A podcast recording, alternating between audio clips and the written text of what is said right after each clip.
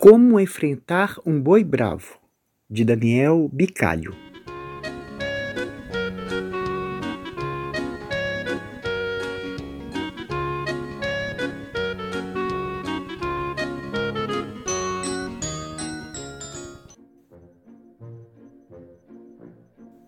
O menino e seu pai andavam de bicicleta numa estrada de terra, lá no meio do cerrado, quando o menino quis saber uma coisa.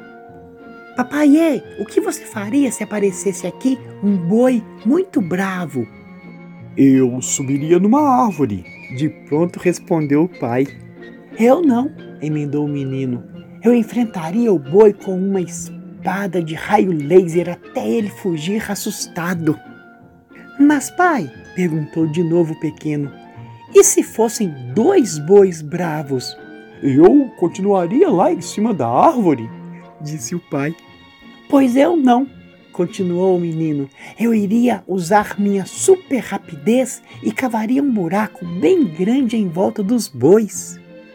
E, e se fossem dez bois bem grandes e bravos, pai? Quis saber de novo, garoto. Eu ficaria quietinho lá em cima da árvore, respondeu o pai, sem parar de pedalar. Ah, eu é que não, disse o rapazinho. Eu ia pegar uma corda gigante e laçar todos os bois e depois amarrar todos eles numa cerca. Mas, pai, veja só. E se fossem cem bois bravos e chifrudos, o que você faria? Quis ele saber ainda.